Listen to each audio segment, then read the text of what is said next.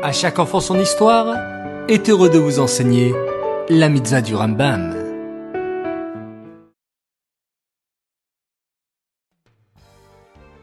Bokertov les enfants, bonjour et très content de vous retrouver ce matin.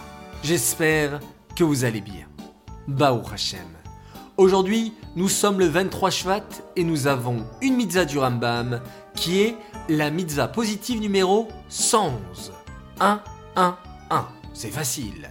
Il s'agit du commandement qui incombe au lépreux de se raser et c'est pour lui la deuxième purification comme c'est expliqué à la fin du traité Négaïm.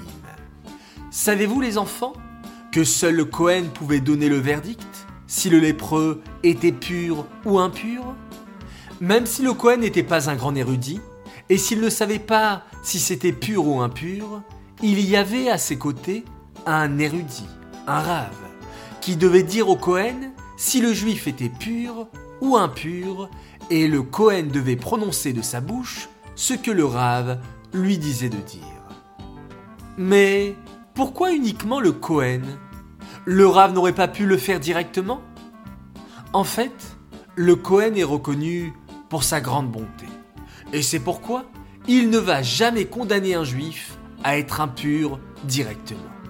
Il va essayer de trouver, après plusieurs interrogations auprès du Rav, s'il n'y a pas d'autre moyen de le rendre pur. Et c'est uniquement après toutes ces questions que le Cohen posait qu'il pouvait déclarer que ce juif était impur. C'est pourquoi la Torah demande que le verdict de la pureté ou de l'impureté se fasse uniquement par l'intermédiaire du Kohen.